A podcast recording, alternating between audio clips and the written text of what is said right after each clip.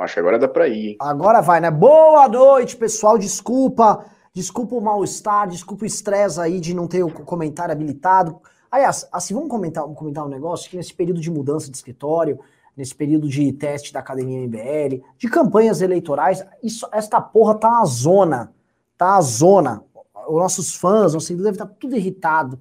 Sim, o MBL, nós vamos levar o MBL à bancarrota fácil. Esse ano é o ano que o MBL acaba tá? Bancarrota total, tal. Porque puta que pariu. Boa noite, galera. Estamos aqui, como eu disse com o Russo, estamos de volta. Eu peço desculpas para vocês se os comentários estavam desabilitados, né? Nessa tentativa de sabotagem da equipe interna nossa, tá? Tô hoje fazendo o programa com o Russo, nosso grande Russo. Não sei onde eu tenho que olhar, não sei onde é a câmera, a webcam, assim, tô muito confuso. Aqui, ó, na câmera. Ah, é na câmera? Câmera, é, câmera? Câmera, câmera. Ah, puta que pariu, tá? Pessoal, boa noite. Meu nome é Renan, estou aqui para me apresentar. Faço, fazia esse programa há algum tempo atrás, tá? É, quero fazer uma belíssima live com vocês, mas estou preocupado, pessoal. Estou preocupado porque hoje nós temos uma bomba contra o pré-candidato a prefeito de São Paulo, Arthur Duval. Tá? Temos uma bomba. Ô, louco. Tá? Não, isso aqui Ô, é o carregador do iPad. Mas pode ser, bota ele aqui do lado que eu deixo. Temos uma bomba contra Arthur Duval e não vai sobrar pedra sobre pedra. Porque eu anuncio aqui, tá? Movi este movimento Brasil Livre está ao lado do padre Júlio Lancelotti na luta contra o fascismo encarnado na figura do senhor Arthur Duval. Esse fascistoide, tá? Esse rapaz que ousa não apenas enfrentar um padre que a despeito de algumas acusações aí ao longo da história e tal, a despeito de ser ligado do MST, a despeito de ser parceiro do PT, a despeito de fazer apologia de Black Bloc, a despeito de fazer apologia da Cracolândia, a despeito de ter feito apologia de uma possível santa inovadora, a Nossa Senhora do Crack, a despeito de todas essas coisas, tá? É um homem que gosta muito de colocar todos os pobres no mesmo lugar possível para ele ajudar, porque ele é do bem. E do outro lado você tem o Arthur Duval, que ainda, além de repudiar esse, esse douto sacerdote, vem agora repudiar o Jones Manuel. Que só, só quer falar. O cara, o crime dele é o quê? É amar demais o Stalin? Que merda é essa? Eu não aguento mais isso. Não aguento mais isso. Fora Arthur Duval. Não conte conosco. Pelo contrário, conte com a nossa ferrinha oposição. Tá? Declaro este programa. Eu declaro este programa tá? Oposição à pré-candidatura do senhor Arthur Duval a prefeito de São Paulo. Somos oposição. Se há é Arthur, somos contra. É ou não é, Russo? É, exatamente. Esse, esse, cara aí que defende os regimes é, liberais que foram responsáveis por toda a escravidão que ocorreu no mundo, foram responsáveis pelo colonialismo e que matou uma galera aí. Né? O Arthur vem falar, ah, Stalin matou, não sei o que, mas Quantos, quantas pessoas os Estados Unidos não, não matou na, nas guerras na, na, África? Quantas pessoas a Inglaterra não matou com a, o colonialismo? Então, esse Arthur Duval aí, cara, como que ele quer, quer vir para cima do, do Jones Manuel, que tem toda uma formação ali, o padre Júlio Lancelotti, que tem. História, um homem que história. conhece a importância de Joseph Stalin na história da humanidade. Aí vem esse Arthur Duval. Quem ele pensa que ele é? Arthur ah, Durval? Durval Rapazotti. Rapazote, fiz, vi, vi, um vídeo no canal dele lá. Ah, sou sucateiro. Você sabe quem cuidava do, do, do, da sucata e dos restos? Eram os gulags, a baixíssimo custo, lá na União Soviética. Recolhiam sucata de aço, corpos humanos em desuso e, e despachava e tocava como tinha que tocar. Só vinha aparecer. Ó, oh, Rubinho Nunes aqui. Olá, senhoras e senhores, boa noite. Desejar Ei, Rubinho. uma ótima quinta-feira para todo mundo. Fui. O, o, só avisando que o Rubinho pode aparecer aqui sim, não tem problema não. Então, assim, declaro aqui guerra a essa figura nojenta do senhor Arthur Duval e convido ele, inclusive, para vir para debater. Vem aqui, ô senhor Rubens! Senhor Rubens! Oi. O, o, o, figura tá aí, ele pode só, só aqui que eu tô atacando ele. Desliga o telefone, figura, só vou, só vou fazer um ataque aqui a você. Não podem? eu acho que pode. Pode, pode. Eu vou. Eu, eu escuta, oh, oh, vem aqui. Você tá fugindo porque eu tô defendendo o padre aqui. Não, deixa o padre. Fica você e o padre. Você é a mulher do padre. Tá, então tudo bem. Eu tentei aqui, chamei o senhor Arthur Duval para um debate, ele fugiu, só para poder ficar claro aqui, tá? Boa noite, pessoal. Olha só. É, depois de, de, desse, desse, desse ataque todo que eu fiz aqui, eu não tô brincando, tá? A gente está vivendo tempos muito estranhos, a gente sempre discute isso ao longo dos últimos, últimos um ano e meio, ô senhor Russo. Hum. A gente vem discutindo o triste destino da direita brasileira, né? Não tem um filme que chama não sei o que, o destino de Amélie Poulain? Não sei o que destino. Não sei se é o triste destino, é o fabuloso destino de Amélie Poulain. Eu sei que o destino da direita brasileira é um triste destino, tá? É um destino triste. Porque, veja, estamos vivendo o seguinte momento. O momento é que, fosse três anos atrás, a defesa dessa figura que é esse padre, que é um cara com um histórico horroroso, ela faria ruborizar boa parte dos formadores de opinião que estão apoiando ele hoje. Mas hoje, por conta da banalização da polarização burra feita pelo bolsonarismo, um debate que é fundamental aqui no município de São Paulo, que é o debate relativo à Cracolândia, lei e ordem, equipamentos urbanos de atendimento a pessoas que estão desassistidas, que não têm casa, são moradores de rua. Ele é um debate que não pode existir, porque canonizaram um padre ligado ao MST, Lula livre, um, um, assim, um, que é mais militante de extrema esquerda do que o próprio Boulos. Esse você não pode citar, não pode falar o cara. Homem, não pode falar. E a esquerda toda nos atacou, e eu vi pessoas de centro, centro-direita, ai, o MBL, mas vocês estão exagerando. O Arthur tá exagerando. Não vou fazer defesa dele, não, porque eu sou contra o Arthur, eu tô com o padre. Eu tô com o padre, tá? Tô com padre, aqui é pá, imagina, paróquia, tal, tô com ele. Agora, eu quero entender, o Russo, a que ponto a direita brasileira chegou que ela já não tem forças para reagir a esse bullying, a essa perseguição advinda da esquerda, Russo, a ponto de eu olhar hoje e me sentir novamente em 2014, tá? Para mim isso tem a relação com o mal que foi construído pelo bolsonarismo, que esvaziou a militância de direita no Brasil ao banalizá-la e tornar piada. Aí passo a bola para você, o senhor Russo. Você acha que foi esse efeito mesmo? Ou simplesmente, na verdade, o nosso padre é um herói? Nosso padre é um herói, obviamente, tem sete prêmios ali que ele recebeu por, por seu heroísmo, mas ele tem uma semelhança muito grande, Renan, com o próprio Jones Manuel que a gente está falando aqui. Ambos vão se posicionar na, nas suas determinadas entrevistas e declarações dizendo que são rebeldes. Né? O padre Lancelotti é conhecido por ser o padre rebelde.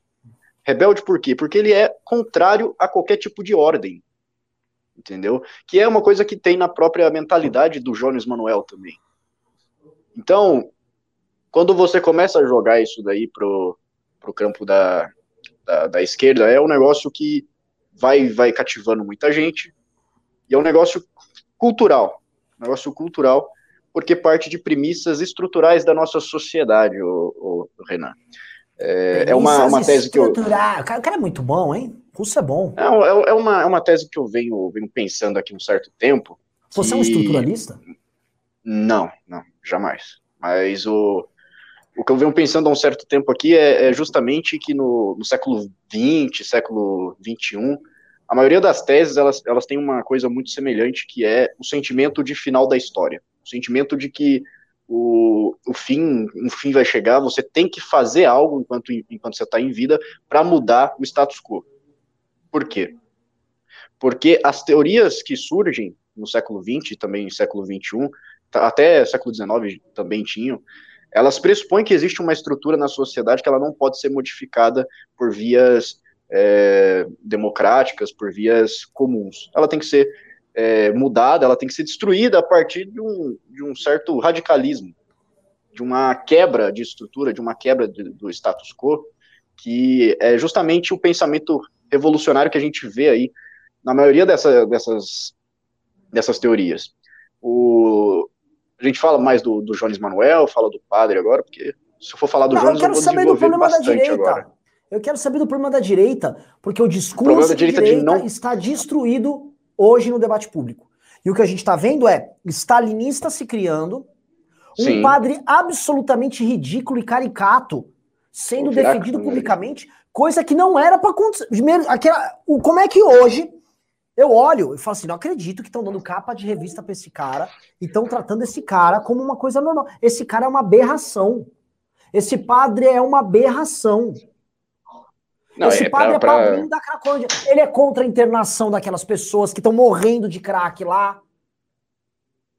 Por, por ele, o, o, centro de São Paulo, que é um centro de uma das maiores metrópoles do mundo, tem que ser uma grande zona de entrega de sopa. Aí eu não estou falando nada contra a da assistência, o que eu estou falando é Não é o lugar para isso. E você não pode discutir isso, são seres humanos. Mas que caralho é esse? E a direita perdeu o direito de discutir, que a direita simplesmente sumiu. A bola é tua. Cara, eu acho que a direita nunca teve muito muito arcabouço, não teve muita base para poder fazer um, um, embate de frente com, com, a, com a esquerda. Nunca nunca houve uma estrutura muito sustentada assim. Eu acho que se você pegar o texto do Martins Vasquez, que ele parte da, da história toda da direita no Brasil, é uma boa parte dependente do olavismo, Renan. Muita, muita coisa dependente do olavismo, que também nem tem construção em todas as áreas necessárias. Não tem construção na pedagogia, por exemplo, não tem Russo, construção. Russo, posso te interromper? Ah. Vai falando aí, bota você na tela cheia, que eu vou mandar. O pessoal nem mandou nos grupos de WhatsApp a live, nem mandou no, no, nem publicaram no Twitter. Tá uma zona esse escritório aqui. Vai falando, Russo, vai falando. Tá. Então é, é, é uma situação que eu vejo que nunca teve muito bem um, um predomínio da direita na, na questão intelectual. A direita intelectual no Brasil sempre foi muito fraca, assim como a esquerda também nunca foi lá essas coisas. A esquerda, se a gente for ver hoje, que está bombando, que é Jones Manuel, o cara se baseia simplesmente no, no Dominico, Dominico é, Lossurdo, que é um cara que da Itália que não tem muito, muita base é, e muita credibilidade nem entre os marxistas, e se repete aqui no Brasil, com um cara com uma, uma, uma qualidade menor que a do Jones Manuel, e, e fazendo um, um, discurso que não é respeitado na academia. Mas, por outro lado, eles têm sim uma, uma prolixidade, eles têm uma produção muito, muito mais sofisticada do que a própria direita no Brasil e intelectualmente eles conseguem dominar esses campos. Então, Renan, eu acho que é, falta, falta uma militância, um trabalho que tenha duas vias, tem uma via mais intelectual, né, uma via mais esotérica, outra exotérica, para você ter a capacidade de combater de frente com isso. Não existe, não existe. Né? Todos os movimentos que tentam buscar isso, eles são muito como, como se diz, movimentos pequenos, que não têm a, a, capacidade de difundir o pensamento da direita. A direita, ela fica panfletária, né, ela fica dispa, é, disparando é, livros como Anatomia do Estado, fica espalhando livros como Seis Lições de Mises e acha que, putz, agora eu sei tudo, eu posso bater de frente com qualquer socialista que vem. Né? Os caras acham que vão ler Evandro Sinotti e vai conseguir debater com um historiador de um historiador marxista como o, o. Então, assim, a gente não, não consegue responder porque a gente não tem base. A gente precisa mudar isso. Olha, isso que você está passando é aterrador, mas você está indo muito no campo também acadêmico, que eu acho justo, que é a tua área. Agora, no campo, assim, no campo de batalha dado, que já está com os exércitos postos nas ruas, militâncias postas nas ruas, o que dá para cravar, o, o russo, é que esse enfraquecimento foi tão atroz, foi tão grande, que os debates mais prementes hoje já são vencidos pela esquerda com certa tranquilidade. Eu, eu, eu, isso é uma coisa muito nova, o Russo, porque a esquerda não vencia algo no debate público desde meados de 2014, quando a direita começa a surgir em redes sociais e a campanha do Aécio, que não era algo propriamente direita, mas era algo anti-PT, ela ganhou força e nas redes ela ganhou da campanha petista. Ali ficou, ali o PT perdeu. E dali em diante o PT foi perdendo, perdendo, perdendo. Agora, o retorno da esquerda vencendo, tem obviamente você pode atribuir isso como uma razão, tipo a ausência de argumentos, a ausência de um, de um, de um, de um pensamento sólido, mas a, eu já vou para a consequência. Não é possível que as pessoas, as lideranças do campo da direita, não estejam percebendo que isso esteja acontecendo num nível tão grande. Olha o desengajamento aqui, por exemplo, no, no nessa live.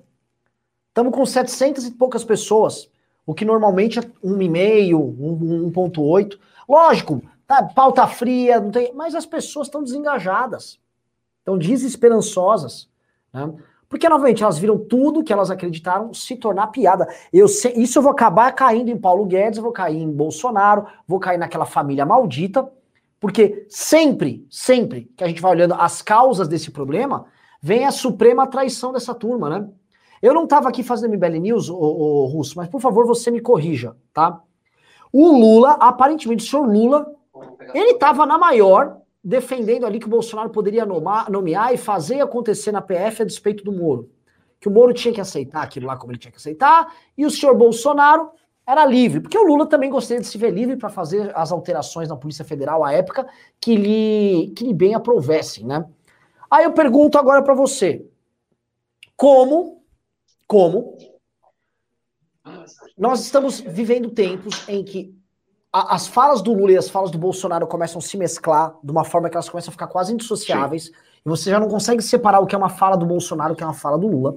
Mas Ainda tem gente na elite que defende o Bolsonaro, e a última pesquisa do Poder 360 mostra isso. Quando você pega o recorte por população, é o seguinte, o Bolsonaro é muito mais aprovado agora entre os mais pobres, coisa que nunca foi, por causa do renda do, do auxílio emergencial. Aí vai subindo, né? Classe média tal, até a classe alta com alta escolaridade. De repente, então ela só cai. Conforme, conforme, conforme sobe a pirâmide, a aprovação do Bolsonaro cai. Aí quando chega no topo, ela aumenta de novo. Então, assim, as pessoas bem informadas, tal, essas pessoas, ok, beleza, a classe média ok, Bolsonaro ruim. Agora, o topo da cadeia, esses não. Esses acham que tá, tá muito bom, mitou, mita aí. A galera ainda tá nessa. É mercado financeiro, é gente ainda. Isso ainda não muda.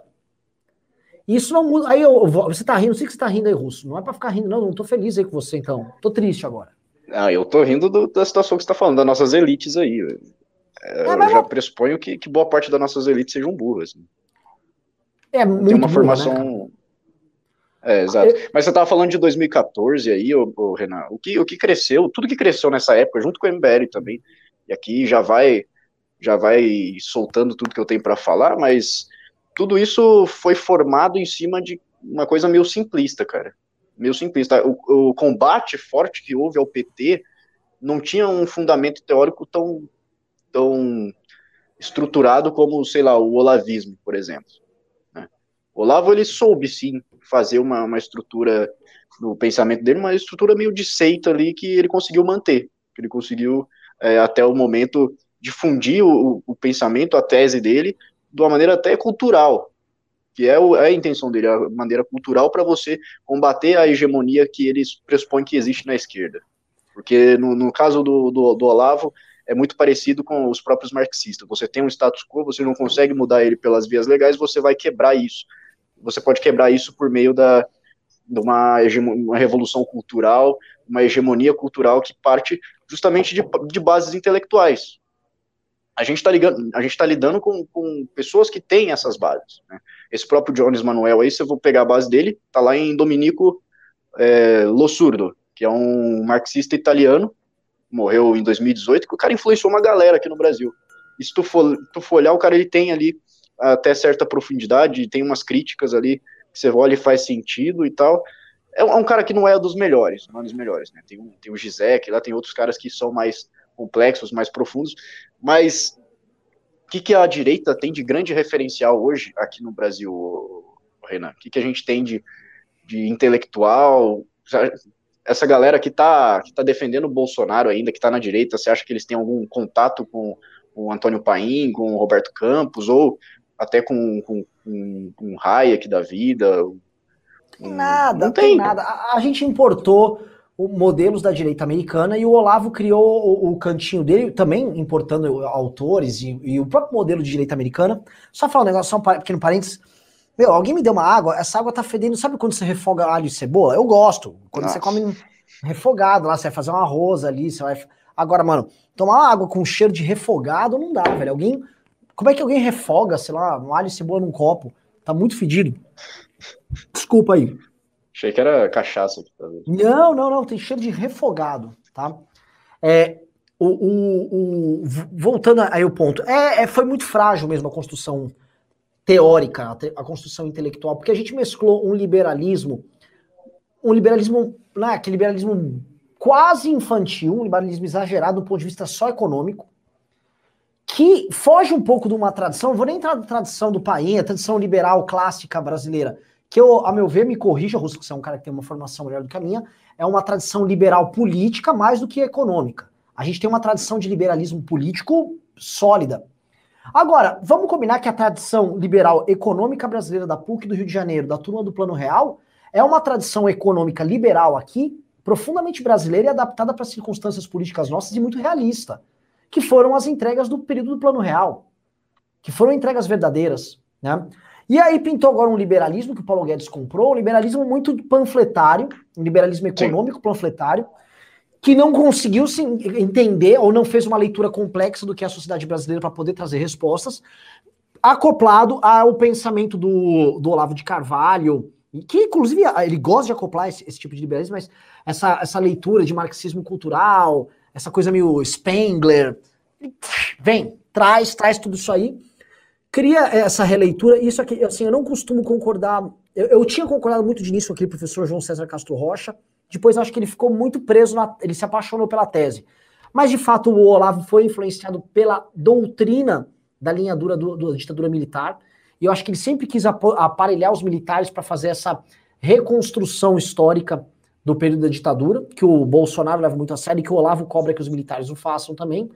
E isso é tudo muito frágil, porque uma das primeiras coisas que eu vejo é, além de não responder problemas reais do Brasil, eles também é, é, eles estão presos naquela dicotomia do período da ditadura militar, que a esquerda brasileira também tá, e que a direita nova que estava surgindo, que deveria olhar para trás e falou: já deu, tchau vocês aí, tá legal? Vamos construir coisa nova para cá. O Bolsonaro lá falou: não, não, não, não, não, não, não, não, não, não, não, não, não, não vai ter direita nenhuma tratando de coisa nova. Vocês não vão, nós vamos voltar, vamos ficar lá cavucando o passado, que é o que nós estamos fazendo agora. Nós temos um governo hoje tocado por militares com uma perspectiva anacrônica, não só política, como também econômica. Tanto que a partir de 2021, todo mundo sabe disso, quem vai conduzir o Brasil é a linha econômica, vai, é a linha ali do Rogério Marinho, a linha dos militares, é o pró-Brasil, é o Brasil Gás, é o Bolso Geisel. Então, eu, o que eu sinto é o seguinte: havia potencial para criar uma direita jovem com uma linguagem diferente, a direita que a gente estava construindo. Isso aí foi atropelado por esses rancores guardados do período da ditadura militar de uma direita que fracassou ali, a direita dos militares, pelo Olavo, que é o rei dos rancores, pelo Bolsonaro, que é um homem vazio. E aí soma isso é, a incapacidade do movimento liberal de ter uma perspectiva de liberalismo político, até porque era liberalismo econômico exagerado de um lado, beleza, sou bem liberal também. Mas a resposta política, quando vinha mesmo, era uma negação da política. Que é essa coisa meio ANCAP, essa coisa meio olha, político é tudo ladrão, porque política não, não, vale a pena entrar. Eu me lembro, no começo do MBL, você falar que um membro do MBL ia ser candidato, era uma coisa meio, né? Nossa, mas você vai entrar para a máquina do Estado? Hoje eu olho e falo, não, quem vai entrar para a máquina do Estado é o Ciro Gomes, né? É, é o Eduardo Bolsonaro. Hoje, óbvio que tem que entrar, você tem, você tem que colocar gente boa pra caralho lá dentro, né? Mas naquela época era quase tabu, porque ficou preso, as coisas que a gente ficou preso numa mentalidade horrorosa que foi trazida ali que, que você acha?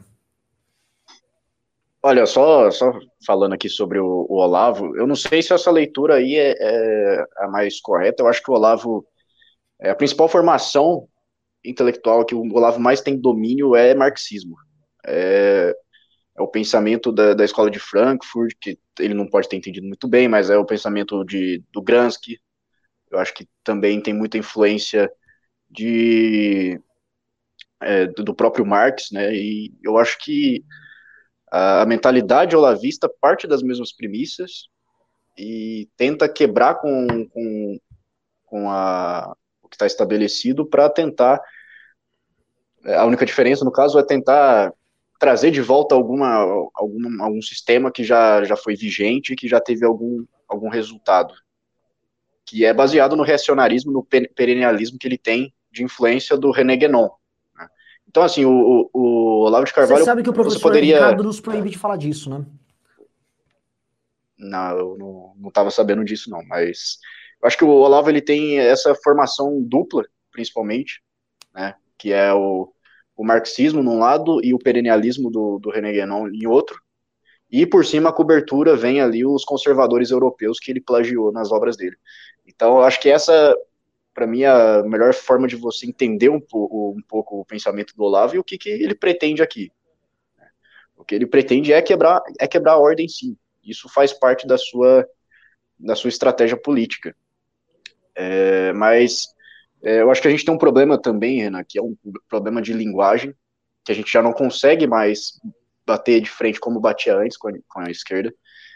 E não é a esquerda que a gente batia antes. Esse é o problema. Se você for bater hoje em questão de ah, previdência, é, sei lá, reforma tributária, reforma administrativa, tirar privilégio de funcionário público, isso você vai, você vai levar isso daí para frente. Dá para você conseguir manter aquele debate, aquele combate que você tinha com a esquerda. Mas a esquerda que vem surgindo, ela é uma esquerda que ela tenta se desviar dessas coisas e o debate principal delas está sendo guiado por, por questões. Russo, Russo, vou posso te interromper? Ah. Vou te ter, desculpa interromper o Russo, pessoal, mas vou jogar um desafio aqui para vocês.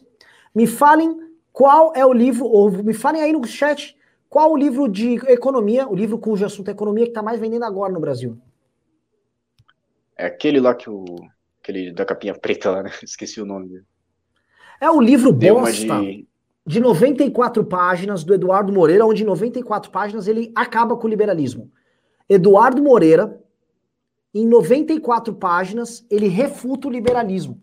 É o livro mais vendido. O cara escreveu um panfleto e com esse panfleto, divulgado pelo Felipe Neto, ele, Eduardo Moreira, acabou com o liberalismo. Olha que legal. Eu não vou nem entrar na piada que envolve, né, ele com 94 páginas é, derrubar um pensamento político e econômico, mas especialmente econômico de séculos, né, com autores e atores de escolas de pensamento intelectuais, gente laureada com prêmio Nobel. Não, não vou entrar nisso, que já é bizarro o suficiente. O que eu tô falando é, hoje é mainstream o pensamento antiliberal do ponto de vista econômico no debate público tá? O cirismo tá de pé, neodesenvolvimentismo tá de pé, tudo isso tá de pé. Tudo isso tá de pé. O liberalismo econômico no Brasil foi destruído porque o Bolsonaro. Anotem, ó, quem estiver vendo, recorta esse pedaço da live. Anota que eu vou falar aqui é ouro. Porque o Bolsonaro decidiu transformar a ideia de liberalismo econômico em propaganda para enganar trouxa no mercado financeiro. E aí o, o Paulo Guedes é um, é um encantador de traders, né?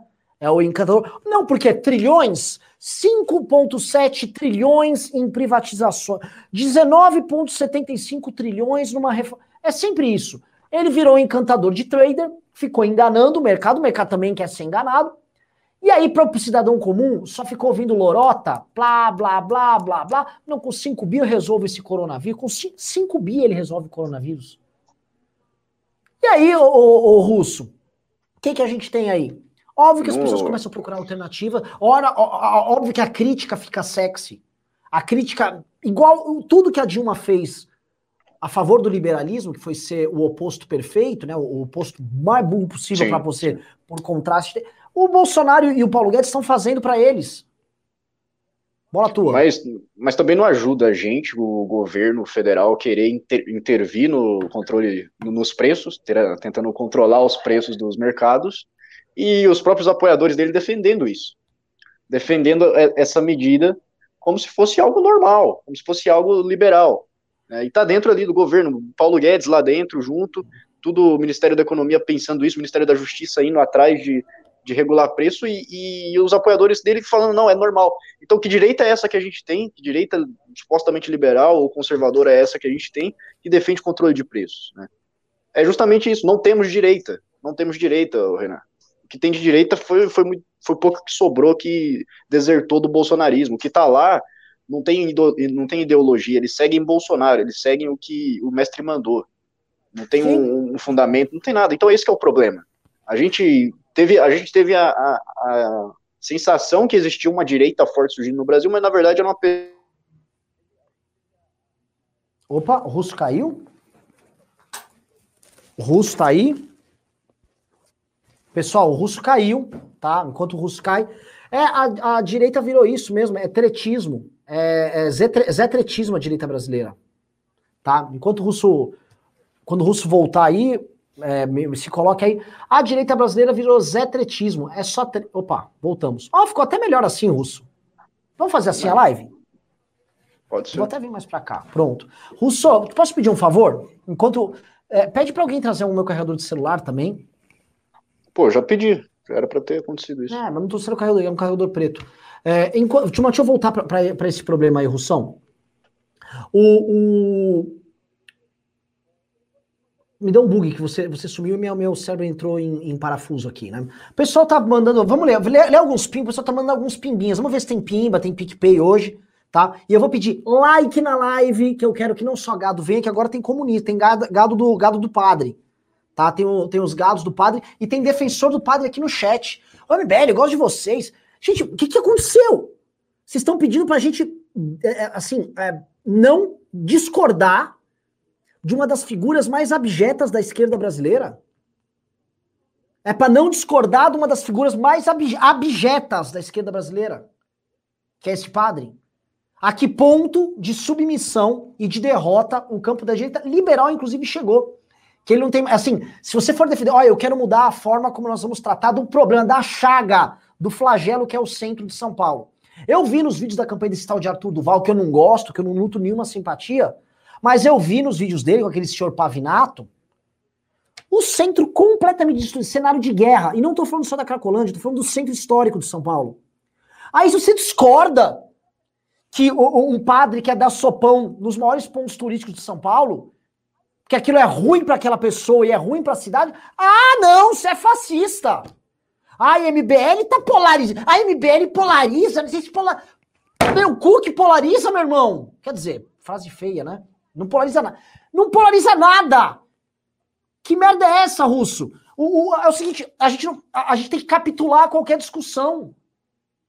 Cracolândia é uma zona, numa das regiões mais importantes de São Paulo, que é a luz, que está grudada ali no centro, e essa região não pode ser alvo de ação do poder público, porque setores do judiciário, e por causa de um padre que virou porta-voz de uma esquerda pró-crack, que é uma esquerda pró-crack, tanto tem um que chama crack existe. Esses caras tomaram a região para eles e acham que aquilo tem que ser a porra de um Resident Evil e você não pode debater. Você tem que capitular. Ai, capi, vamos capitular, vamos capitular. Capitular o quê?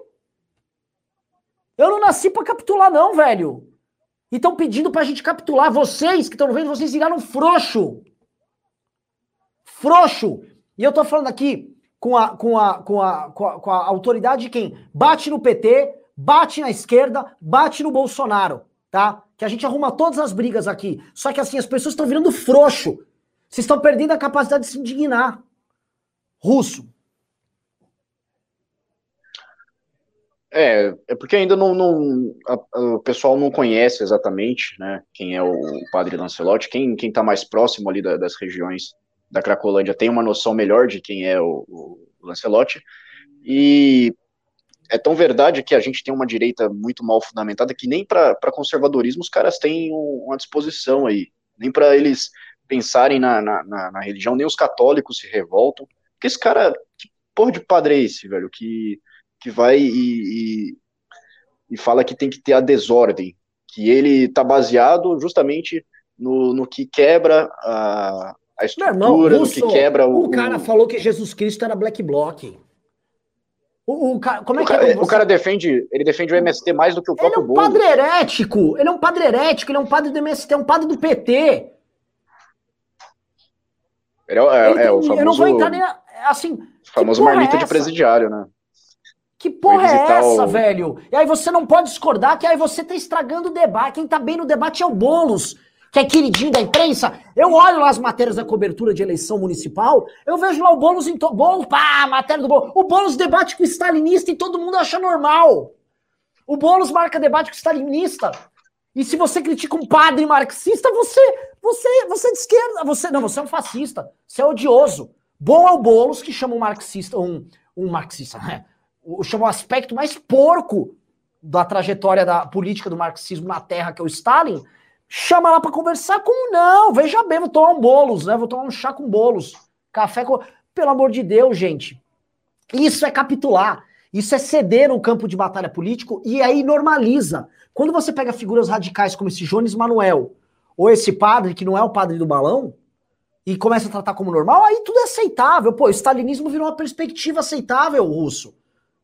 Não, vou discutir. Ó, veja só, eu sou leninista, tá? Eu não chego a ser stalinista, mas eu respeito quem é. Sabe aquela coisa? Não sou stalinista, não é minha praia, mas respeito quem é, tá? No debate público tudo é válido. Ah, vamos aceitar um nazista na mesa também? Chama o nazista pra estar. Oi, o, o, o Adolf também, veja só. Ué, começou a valer genocida, mano, virou o parque do genocida, o Hop Harry genocida brasileiro. Oh, mas, mas Renan, você tem, que, você tem que levar em conta também que o Stalin combateu fortemente o racismo e o, e o colonialismo na União Soviética. Você tem que ter isso, isso em mente, porque é justamente o que o Jones Manuel fala pra gente. O cara conseguiu fazer isso daí. Né? Tudo bem que havia limpezas étnicas na, na, União Soviética, tudo bem que os caras invadiram, fizeram um monte de república nos países da África, começaram a, a ocupar vários países, e, mas não era contra o colonialismo, né? eles não se aproveitavam dos outros países. Então, é, é, é esse tipo de argumento que estão trazendo, cara. É, ah, ele matou milhões de pessoas, não sei o quê, mas tudo bem, tudo bem, ele combateu o racismo. É esse, esse é o tipo de argumento que a gente tem não, que ver hoje. Se eu não me engano, esse caras rapaz... que, que teve... Ô, Russo, só pra você falar, esse rapaz aí, que o Boulos falou, é, o Jones Manuel, tem que dar um nome. Não pode ficar também falando, ah, não vou dar. Vai, chama Jones Manuel, vai debater com o pré-candidato a prefeito de São Paulo, o, o, o Guilherme Boulos queridinho já de setores da imprensa, guru do Caetano Veloso. Guru do, que essa é outra porra. Coisas que eu não entendo.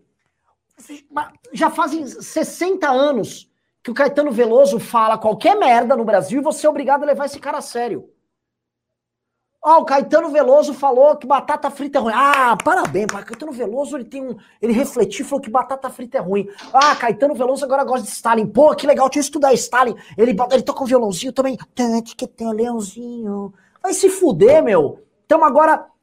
Caetano Veloso cagou um stalinista, a gente é obrigado a lidar. Porque a esquerda fica toda. Ai, tem um stalinista agora, o que, que eu faço? Eu não sou, hein? Mas respeito, que é o Boulos. Boulos vai debater, ó, oh, eu não sou stalinista, mas respeito. Esse Jones Manuel Russo, só para te falar, ele falou o seguinte, tá?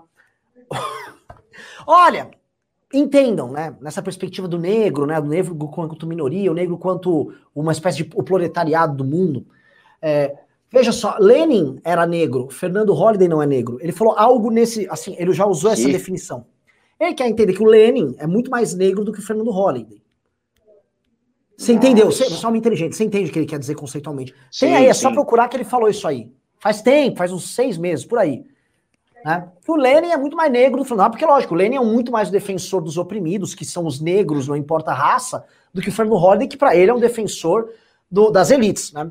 Nessa mentalidade, e veja que essa mentalidade, essa regra de três, não é só ele que é stalinista que faz. A esquerda mainstream também faz. A esquerda mainstream é o seguinte, né? O Ciro Gomes vem, procurem Procurem, não sou eu falando, entre o site genial.net, genial.net e procurem a árvore genealógica do Ciro Gomes. Se vocês pedirem, se vocês mandarem, se hoje entrar mil reais de pimba, eu gravo um vídeo sobre isso com a árvore genealógica da família do Ciro Gomes. Mostro. Pai, mãe, tio, todo mundo. Descendente de todas as famílias reais europeias. Todas.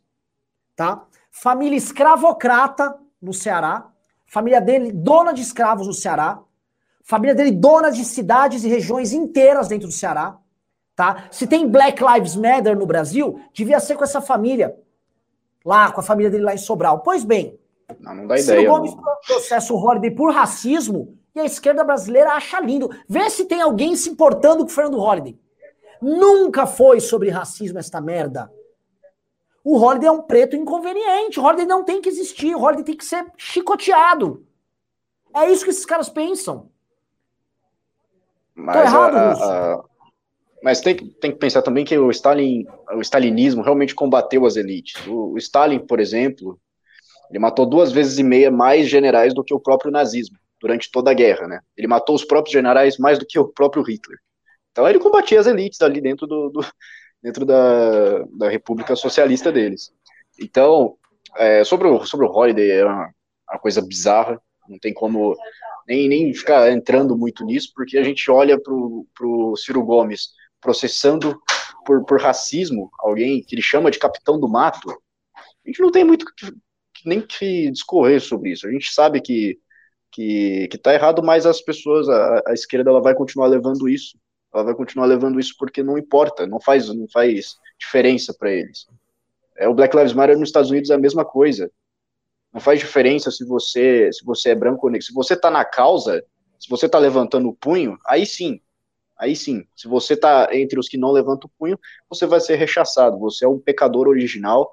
Você é o cara que tem uma dívida que precisa estar tá se redimindo, precisa entrar em desconstrução, precisa largar aí suas raízes, é, raízes que supostamente estariam é, implantadas, na, inatas na sua mente, né, o, o, o Renan?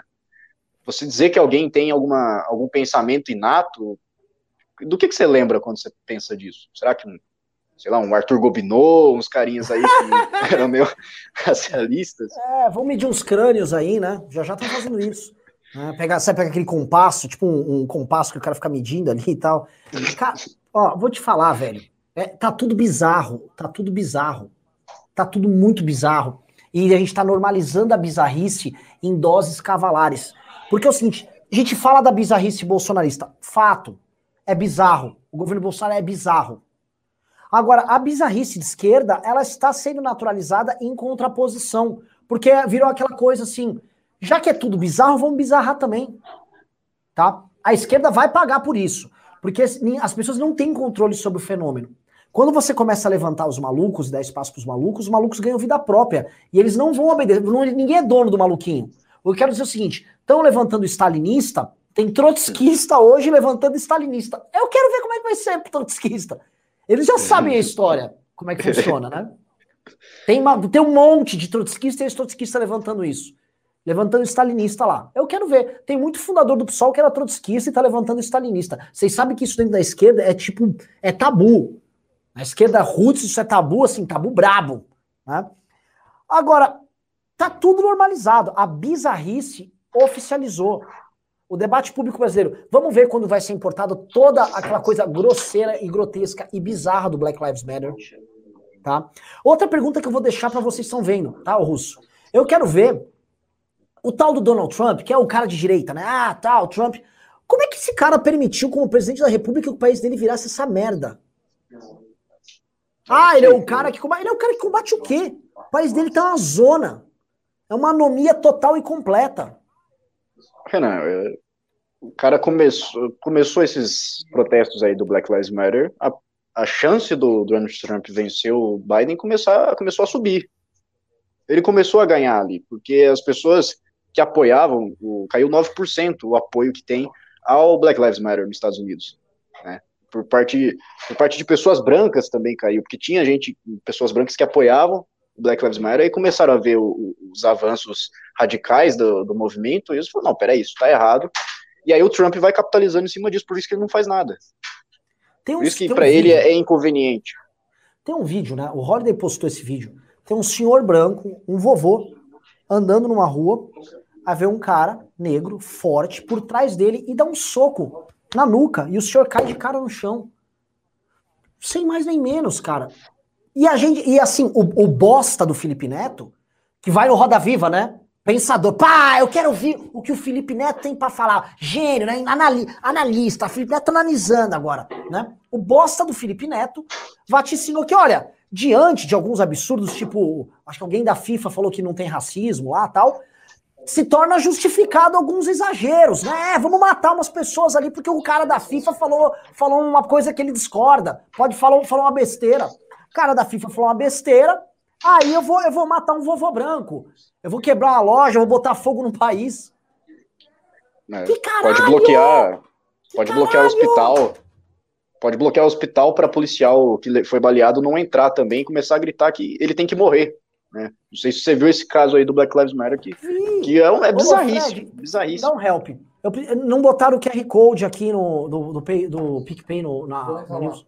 Sabe quem tá operando? Não sei, é o Russo que tá operando? Não, é. tá participando. Né? Não, não sei, por favor. É, só... Eu tô tentando, né? Peraí, eu vou pôr aqui. Na... Aí. Tá aí já. Tá aí, é, tá aqui, tá aqui. Pessoal, mandem doações pro PicPay. Mandem doações pro PicPay. Eu preciso manter. Eu tô com um escritório novo aqui, a gente tá numa guerra, o MBL tá sozinho numa guerra. Tá? Quando eu digo MBL, eu tô falando em sentido amplo. Precisamos de ajuda. Ajudem.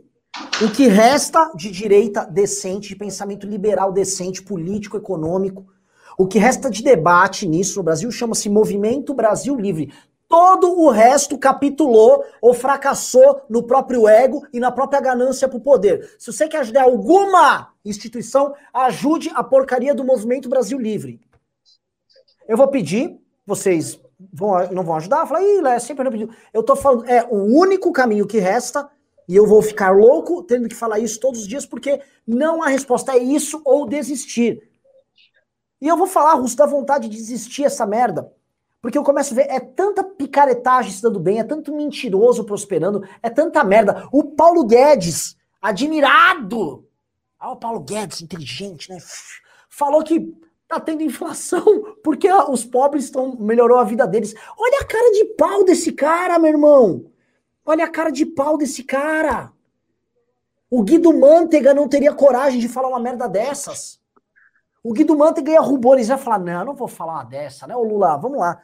O Guido Mantega não conseguiu. O Paulo Guedes, baseado na impressão de dinheiro, num ano sem lastro, dando dinheiro a dar com pau, jogando dinheiro de helicóptero, falou que a vida das pessoas melhorou, por isso que tá dando inflação, a vida dos pobres melhorou.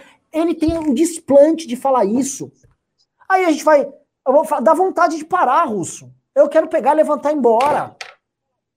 Porque é, é, é, é ridículo, velho. É ridículo. Aí a gente tenta falar as coisas sérias, a gente não tem apoio. A gente não tem apoio. A gente tenta ter debate sério sobre as coisas, não tem apoio. A, a, galera não quer apoiar, a galera quer ser, a galera quer se enganar, o brasileiro quer se enganar. O brasileiro é, tá na eterna Telex Free, meu irmão. Eu acho que tem gente aqui no Brasil que tá até agora esperando chegar a pingar o dinheiro da Telex Free, do golpe que ele deu, tentou dar nos familiares dele lá. Eu não, eu não sei, velho. É, eu acho que o, o ponto é que nós estamos, Renan, num contexto em que nós temos diversas crises em várias áreas da, da sociedade, né, uma crise sanitária, crise econômica, crise do, no judiciário, crise no, na política. Né, você, vai, você vai recorrer para onde? Né, você vai para o debate público, é, é, isso totalmente desqualificado, sem base teórica, sem, sem a, o desejo pelo diálogo, sem o pacto de lealdade entre os debatedores, não, não existe isso. Você vai para o judiciário, tem gente que, tá, que, é, que é foragido que, que fica com tornozeleira eletrônica em casa. Né?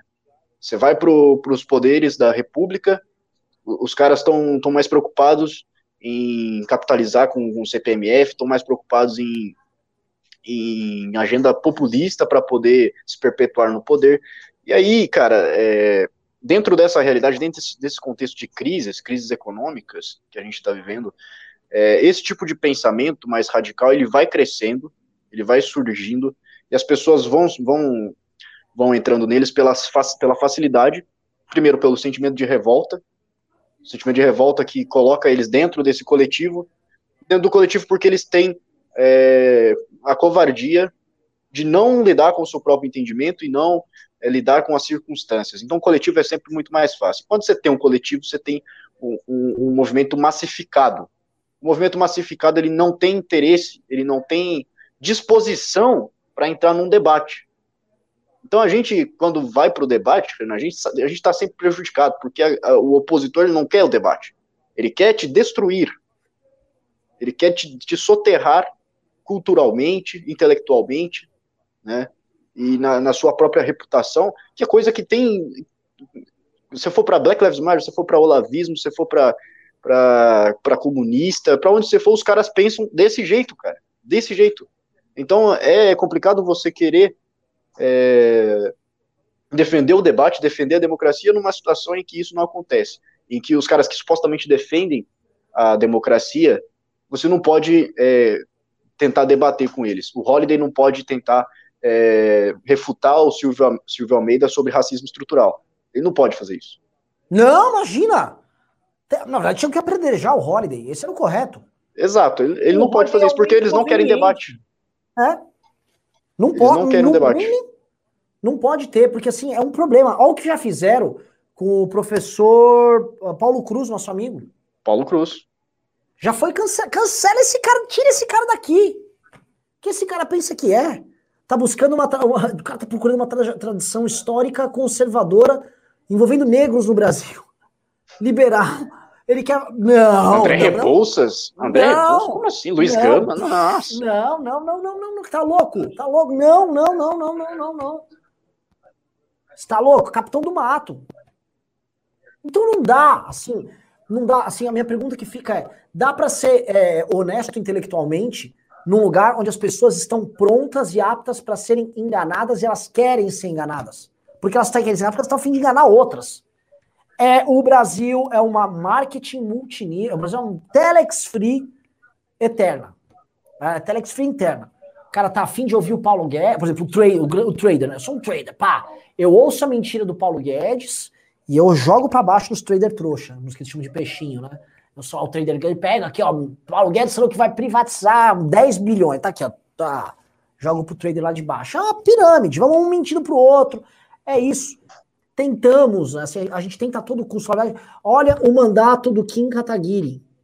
Olha o mandato do Kim Kataguiri. Melhor estreia de um mandato. Melhor estreia de um deputado federal na história. Tá? Cravo aqui, é a melhor estreia de um deputado federal na história da República Brasileira. Procurem, pesquisem. Mais de 30 relatórios aprovados em um ano pouco de mandato. Relator aos 24 anos do licenciamento ambiental. Defensor árduo das mesmas teses, mesmas pautas, debatedor ferino. Duro, de, duro de, de, de ser derrotado, trabalha incansavelmente, já aprovou dois ou três projetos de lei. Em vez de ser valorizado, então lá valorizando a Tabata Amaral, que vota, assim, 80% do que ela vota é uma desgraça mas ela fala manso, a imprensa gosta. Né? Ah, Tabata Amaral, ó que legal. Pega bem, né? Tabata, pá, vou tomar um vinho com alguém rico. Tabata, agora dá, respeito, respeita. Ah. Hum, respeita a Tabata, respeita, é isso aí. É isso, entendeu? E aí a gente tá vendo aqui, tá, que é, a gente eventualmente vai ter que reformular muito do que a gente tá fazendo, porque é uma guerra completamente assimétrica em tudo. Em absolutamente tudo. Tá, Russo? Vamos ler. Russo, você te, consegue ter acesso aos pimbas? Vamos ler o que tem de pimba agora e aí eu vou continuar o programa e a gente muda o título do programa. Tá, peraí. Vamos lá. Vai vamos falando lá, aí que eu, vou, que eu vou abrir aqui. Ah, vou falando? Eu vou falando, vou falando enquanto vai, você vai falando aí que eu tô... Tá? Galera, botamos o QR Code e a galera compareceu aqui no PicPay. Pô, que da hora, tava chateado com vocês. Vamos lá, o Danilo F. Morena mandou 100 reais. Muito obrigado, Danilão. Faraday Fernandes mandou 3,28. Econômico. Extermina Leal, 100 reais. Vitor Pinho, 12 reais. E Alex F. Go mandou 50 reais. Muito obrigado. Pearam com gosto. Consegue ler os pimba aí ou vai ficar enrolado aí, homem? Cara, a internet É tá bem ruim o, aqui. o velho. russo é tipo um pick blinder? Eu sei que É, você e o eu, Didi eu todos herdei, o, eu herdei o, a frieza e o calculismo, né? Então vamos lá. Não consegue ler os pimbas? Eu quero responder o povo.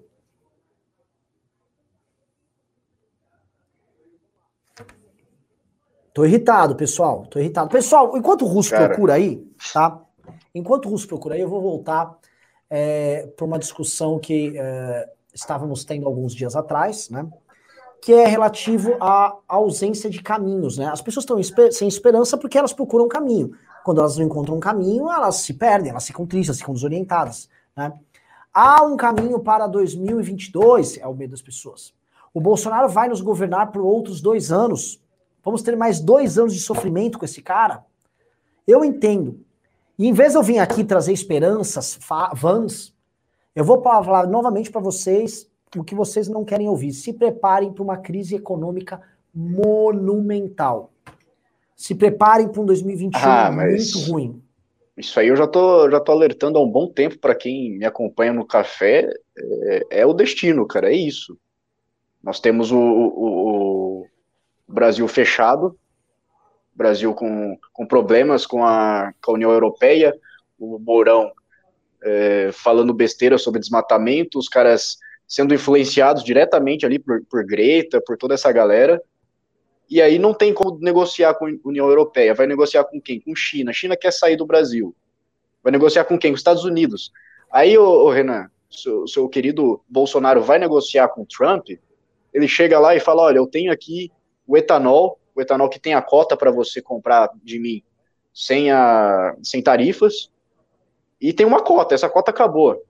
Mas eu faço o seguinte, você zera as tarifas para mim do açúcar, que eu zero para você do etanol. Aí o Trump, beleza, beleza, vou fazer isso. Aí o Bolsonaro zerou e o Trump, foda-se o Bolsonaro, foda-se o Brasil. Então, é, é, a gente tem um cara desse comandando a nossa economia, a nossa, nossas relações intercambiais, cara. A inflação aqui, o- os caras preferem vender para a Venezuela. 81% das exportações do. do subiram, subiu 81% das exportações de arroz. E o Brasil está precisando zerar a tarifa para importar arroz. Porque, do, porque o preço está alto. Mas vamos, eu vou lembrar do detalhe assim: essa conta não vai ficar só no colo do bosta do Bolsonaro, não. Essa conta não vai ficar no colo. Porque eu tô vendo o Guilherme Bolos, né, e a esquerda brasileira toda toda. Ai, arroz, porque as fazendas comunitárias aqui do MST tá produzindo arroz, tipo produção pífia, tá? Você não consegue alimentar com arroz, sei lá, guaxupé. Mais bonito de falar, né? Porque o cara vai lá e compra um saquinho de arroz do MST numa feirinha hippie no centro. Ah, MST aqui entregou, porque ele não tá ligado ao grande capital. Vocês sabem um dos razões da gente estar tá sem arroz hoje? Escrevam aí o caso Raposa Serra do Sol em Roraima, que tinha um estado que tinha vocação de agricultura para arroz, tinha grandes arrozeiros ali, produzia arroz, estava em franco crescimento, e aí a esquerda brasileira, com esse indigenismo, como disse Ciro Gomes, de Guela, acabou, arrasou, transformou aquilo num favelão com índio passando fome, expropriaram as terras dos produtores agrícolas de lá, acabaram com a produção de arroz que tinha lá, e a produção de arroz do Brasil depende do Rio Grande do Sul. Sendo que Roraima estava crescendo e destruiu isso coisa de 7, 8 anos atrás. Arrasaram.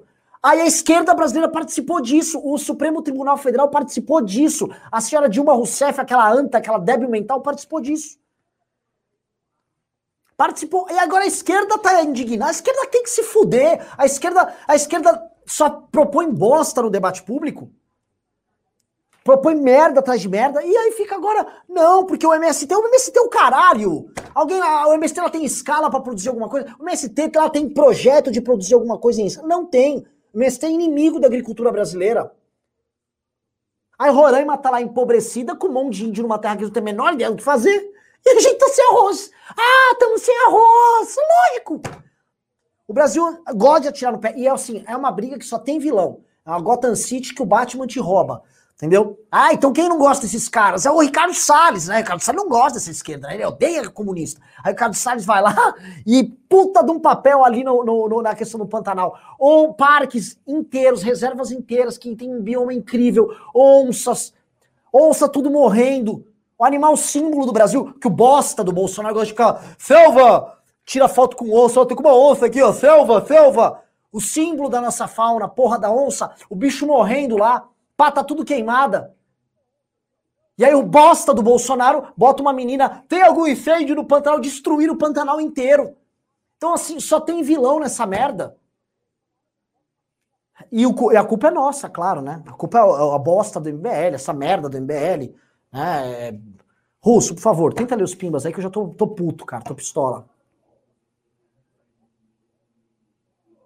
Cara, não tô conseguindo abrir aqui. Eu acho que a internet. Produção, que tá PIN base. Alguém, alguém ajude o russo aí que. Pedindo aqui. Hoje a galera tá um pouco mais generosa. Porra, PicPay já foi mais de 300 reais aqui no PicPay. Tá? Mas, mas. Então, assim, eu fico possesso, e vocês estão assistindo, vocês têm que ficar possesso. Uma das coisas que vocês não podem perder é a capacidade de se indignar. Tá? Eu passei por uma fase horrível. Tá? O movimento pelo qual faço parte, eu, minha família, amigos meus foram alvo de uma investigação bizarra. Ainda é. Ainda somos. Te desanima. Né? Ser acusado de coisas absurdas. Te põe para baixo. Você percebe como essas coisas são injustas. Boa parte do, dos brasileiros da nossa elite incorrendo nesse oportunismo vagabundo, sórdido, patético. Veja a esquerda, né, sem fazer autocrítica nenhuma. Nenhuma. Agora permitindo a chegada do Stalin. Agora o stalinismo é alternativo. Não, tem um caminho stalinista agora. Né? Ô, Aí, Renan. O, Oi. Sabe, sabe o que esses caras fazem? Né, o Jones Manuel, que ele pega também lá do Dominico é, Lossurdo. Domenico Ah. Domenico Lossurdo. Ele faz o seguinte: pega autores de um liberalismo incidente, né, um, liberalismo norte-americano que começou ali ter uns fazendeiros, começou a ter uns caras que pensavam assim, tinha uma, uma, uma descendência, e esses caras defendiam coisas como a escravidão, defendiam coisas como o, o colonialismo. E aí ele parte dessa premissa de que na estrutura do liberalismo já está impregnado a estrutura da escravidão. Ah, está acoplado, né? Está acoplado, é. Você, os tá caras que, que negam isso, os caras que negam isso, Renan, são revisionistas históricos. Hum. Mas nós, que olhamos para o Stalin e falamos, não, tudo bem, mas ele, ele também contribuiu para a sociedade da, da Rússia ali, da União Soviética, e combateu o racismo. Isso não é revisionismo. Revisionismo é o que os caras fazem aqui para tentar limpar a imagem do liberalismo. Isso é inaceitável. Entendi, entendi, entendi. É, esses liberais sempre aprontando, né? Tanto que hoje, né, aquele compositor que não faz música boa há mais de 20 e tantos anos, Leone, né, fazia umas músicas lá pro Cazuza, falou, ó, fascismo e liberalismo. Ele fez uma, uma frase de efeito envolvendo fascismo e liberalismo, dizendo assim, ah, um, tipo assim, e o fascista e o liberal se sentaram na mesa, mas só havia uma cadeira, quer dizer que é a mesma coisa, né, o fascista e liberal. Tipo, oh, nossa, liberal é nossa. é fascista, hein? E todo mundo acha lindo, que eu também tenho um problema, tá, galera? A gente ficou muito na isentosfera, isentosfera. Tem muita gente na isentosfera, cara, que é muito frágil. Aí é frágil de caráter, que topa ceder para a pressão dessa esquerda. Se a esquerda colocar na parede, eles me colocam que eu vou. Que tá cantando, ai, o Caetano, ai, o Caetano, os versos. Colocar no paredão, né? É, aí eles, ah, não, ah, aí já botam para o que eles vão. Ai, o Caetano. Ai, a voz, a, a, a, poesia, a malemolência do Caetano. Caetano, mano, tem um guru stalinista agora, meu irmão. Aí, nego, não, verso e prosa.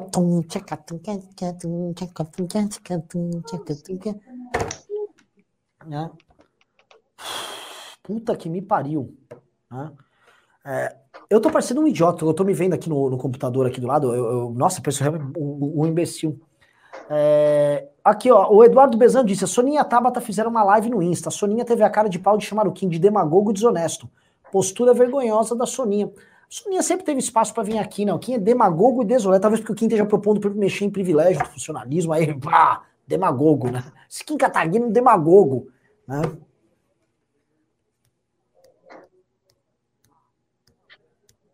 Vou conseguir. Vai conseguir? Vou ler os pimbas da galera. Quero ler o superchat aí da galera.